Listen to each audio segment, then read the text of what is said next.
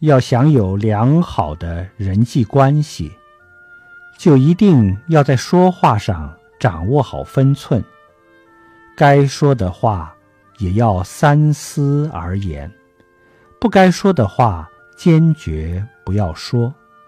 所谓“话到口边留半句”，古人云：“涵养怒中气，谨防顺口言，留心忙里错，爱惜有时前。”通过这样的训练，就能在处事待人中广结善缘，留有余地。